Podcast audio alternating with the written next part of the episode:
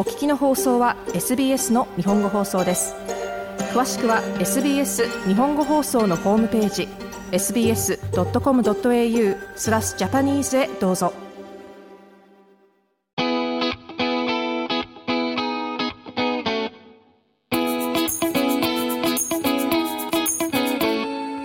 You're listening to SBS Japanese podcast Bilingual Chit Chat, and I'm your host Yumi Oba.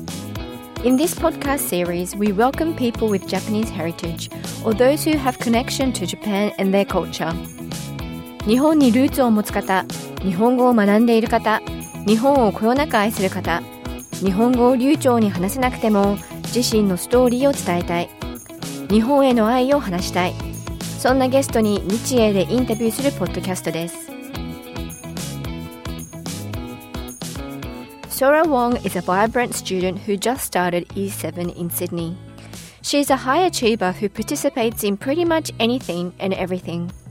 From cross country nationals to athletic nationals, netball, football, dance, and even plays the clarinet. That in itself is already amazing. But Sora is visually impaired. She is fully blind in her left eye and has a weak vision on the right. I caught up with Sora and her mother Maki before the start of the new term to reflect her achievements in primary school and what was coming ahead. Just looking back at your past seven years, seeing all these achievements, how does that make you feel? It makes me proud to think that just because like I'm vision impaired doesn't mean I can't do stuff that like in more other normal kind of kids can do. Like I've probably managed to achieve something that some fully sighted kids wouldn't be able to, and it just makes me happy that I can do that. You just seem to participate in anything and everything.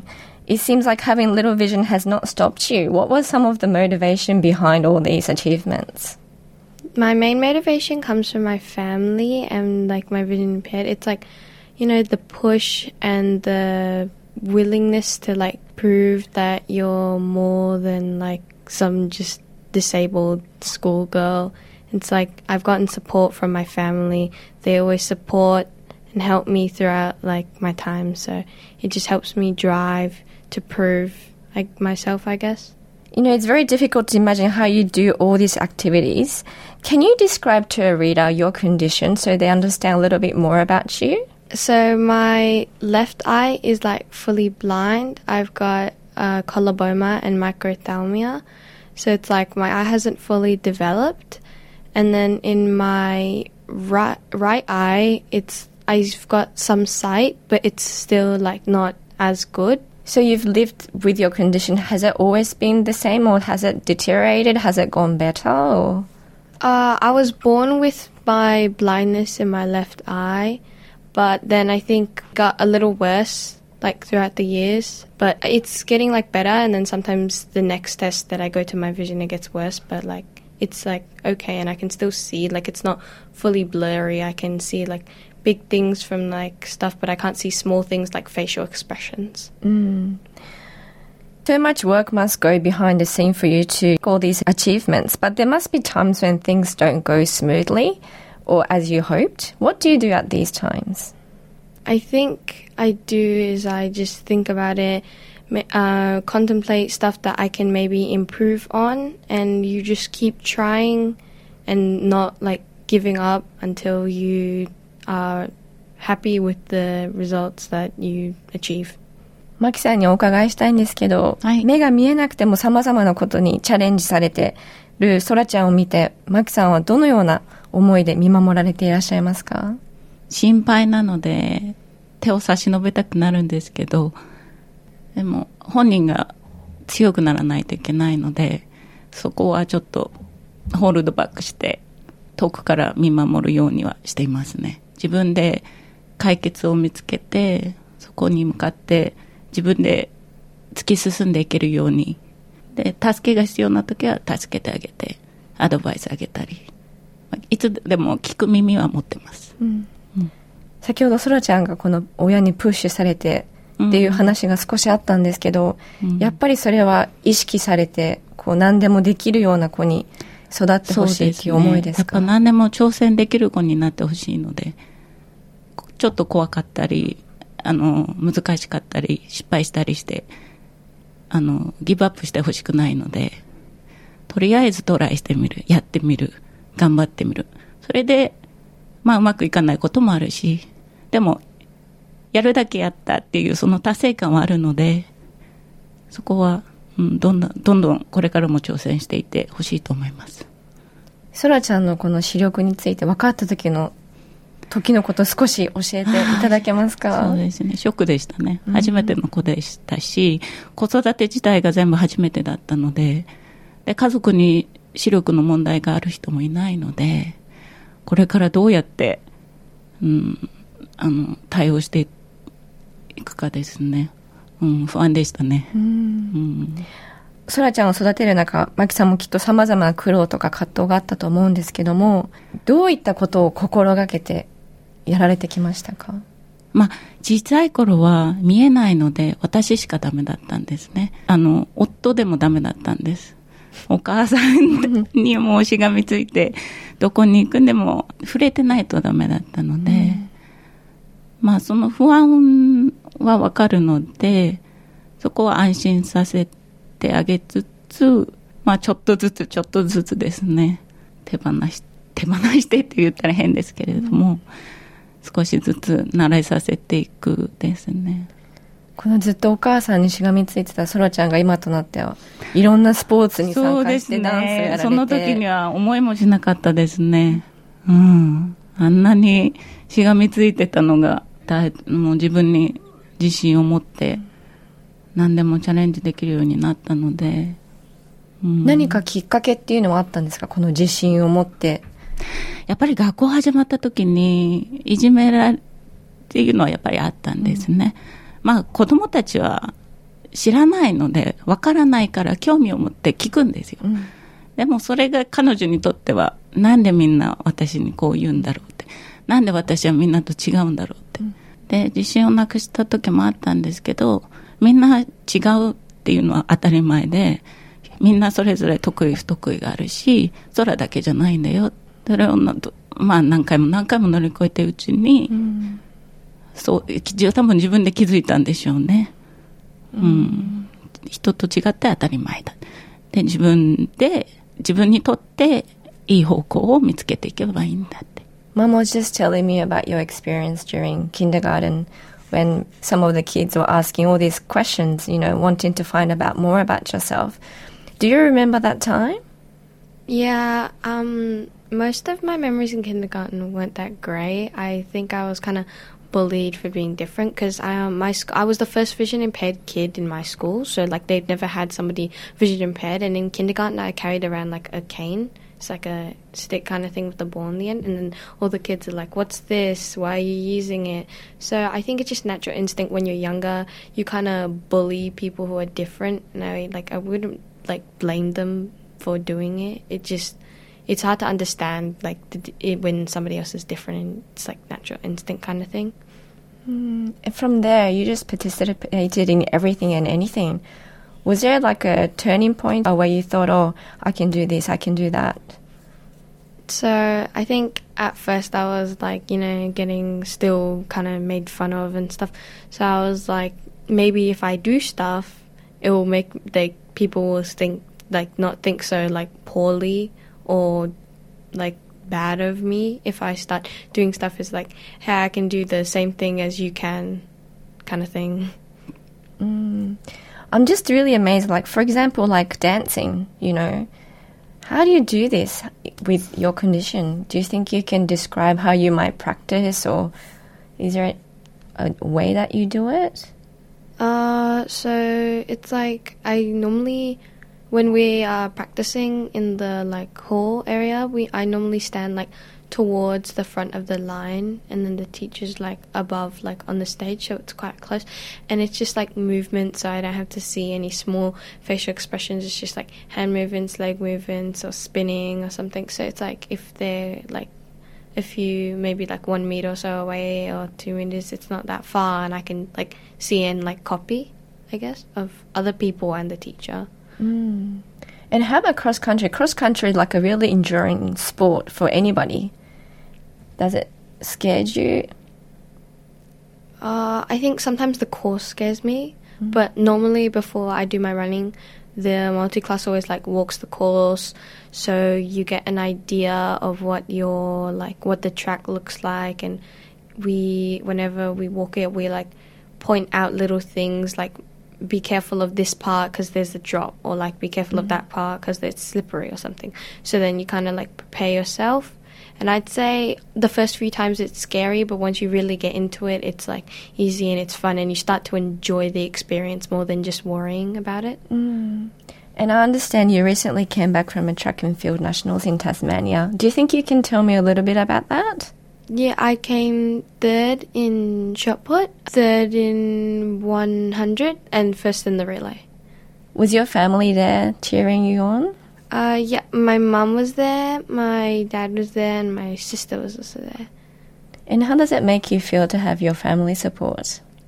It makes me very happy that I have a family, a loving family that can ac- support me and help me throughout like tough times. They understand and they're just always there for me whenever I need help. And I really appreciate that I have this uh, loving family to help me. マキさんどうですか今の言葉を聞いて。うん。感無量ですね。 多分きっと様々な大変なことを乗り越えて今があると思うんですけども、うん。どうですかこの先ほどキンダーガーデンに入った時にやっぱりいじめられたっていうことがあって、うん。でこれからハイスクールということでまた環境もガラッと変わるんですけどそういうとこは心配だったりしますか、心配だけど、まあ、これまでの成長を見てきて、まあ、彼女ならきっと大丈夫だろうなっていう自信は私もあるので、そこまで心配してないですね。で今回そのセレクティブの学校に受かられたということではい。どうでしたか期待してなかった分、すごい嬉しかったですね。本人もそれなりに頑張ったので、うんその成果が出たということで、うん。多分本人もすごい嬉しかったと思います。うん。You know, Sarah, you're going into high school. It'll be a different environment, different students, teachers. Does the new environment worry you? It does. I know I'm not going to know any of the teachers, and the school's quite big, but there will be still like people from my school that are going that already know me and like already accept like me for me and like know what I do. And so I think there might be a little bit of misunderstandings or a little bit of teasing now and then, but I still am happy that there are people that already like know that you know what I do and stuff so it will be easier to have people there that you know already. Mm. I guess for the people who's going to be meeting you for the first time, might not know how to approach you or how to connect with you. What would you like to say to those people? I'd like to explain my condition and try to tell them that like you know just because I got like a disability doesn't mean I can't do things that you can and like do do anything like worse or do maybe possibly even like better like it just because I'm disabled doesn't mean I can't do these things. Are you looking forward to doing anything in particular in high school or taking new challenges? Yeah, I'm looking forward to like all the other like activities kind of things because some of the things that I do in primary school, I might try to focus on like one thing because primary school is like all rounded. You can do like many activities and juggle it, but I think in high school you you can like narrow it down to what you really want to do or like achieve, and then just pick your real like passion, I guess, and then just go from there. Mm. So I know in primary school you've really done everything, tried everything. So do you know what your passion might be that you want to pursue in high school? Uh, I would like to keep up my instrument, like my music and my sports. Play the clarinet, and then at home I do piano and singing. Oh wow, that's amazing. And how about sports? What kind of sports do you are you involved in? Uh, I do netball and then my running and cross country and swimming and stuff. But like for PWSA, I I did netball for one year, and I know the high school that I'm going to has a netball team, so I'd like to continue doing that. How do you do netball? It's a team sport. Obviously, the ball's going to be thrown at you quite fast. The teachers uh, are very like considerate and helpful, so they get a kind of brighter ball, like a more colored ball. Like if the ground is yellow, they wouldn't get a yellow ball. They'll get something that like sticks out so I can see it. Oh wow, that that is really really amazing. I just can't imagine. Is there was there any other team sport that you did? Uh, I used to do soccer in year three and four, and kind of the same deal. They'd get like a big, like yellow neon ball so I could see it, and then I know for some of the games they put like a bell kind of thing in it. Sometimes, if like the ground was like really similar to the ball color, then they would just add, like add a bell inside so you could hear it coming. Wow, so these adjustments, Maki-san might have to communicate to the teachers, or does the teachers does this all these adjustments? Uh, normally teachers. Mm. If she finds it difficult, then sometimes I get involved. But mm. Yeah, normally she can say what she needs. Wow, because I guess that communication with the teachers and the students and people around you become quite important for you to do all these activities. Yeah. Call out her name first before they throw a ball, so she's expecting it. サッカーであったりネットボールっていうのはチームスポーツで、うんできると思わなかったですね。だけど本人がやりたいって、本当にできるんだろうかって思ったんですけど、やってしまいましたね。うんそこは、まあ本人がやりたいと思ったら、とことんチャレンジするので、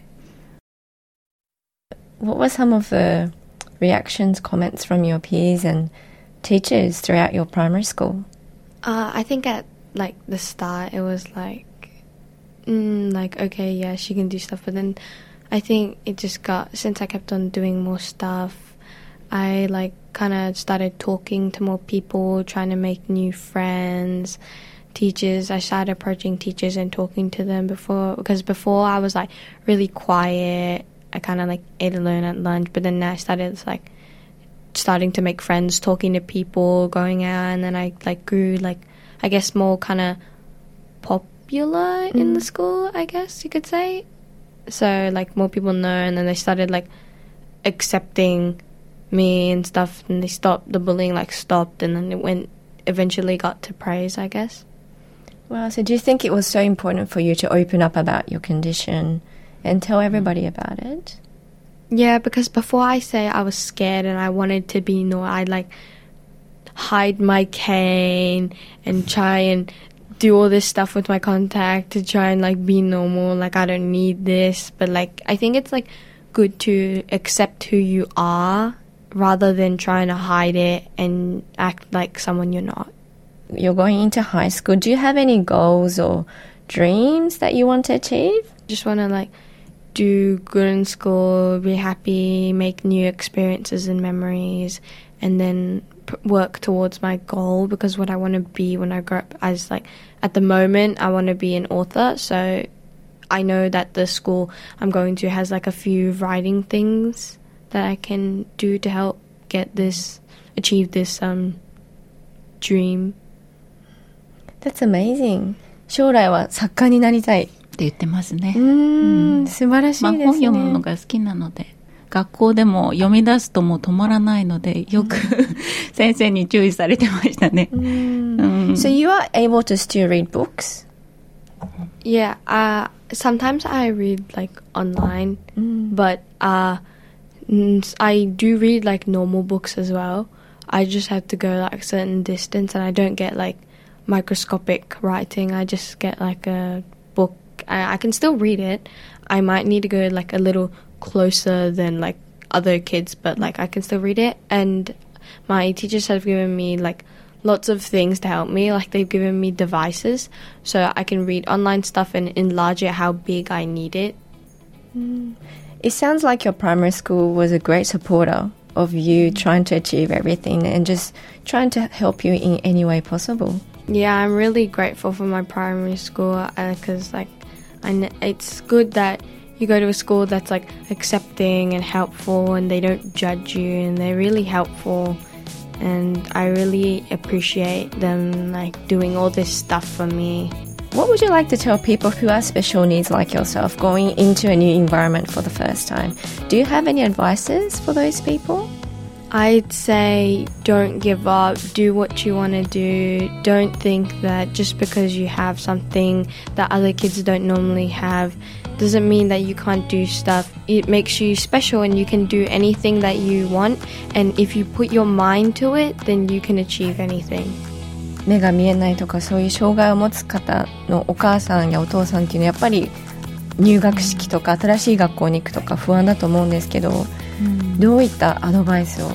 まあ人と違うのが当たり前その子に合った違う方法を見つけてあげるっていうことですね。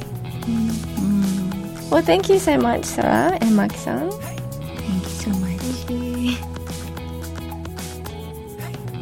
This was SBS Japanese Podcast Bilingual Chit Chat. For more from SBS Japanese, head over to sbs.com.au slash Japanese. SBS 日本語放送の Facebook ページで会話に加わってください。LIKE、いいねを押してご意見ご感想をお寄せください。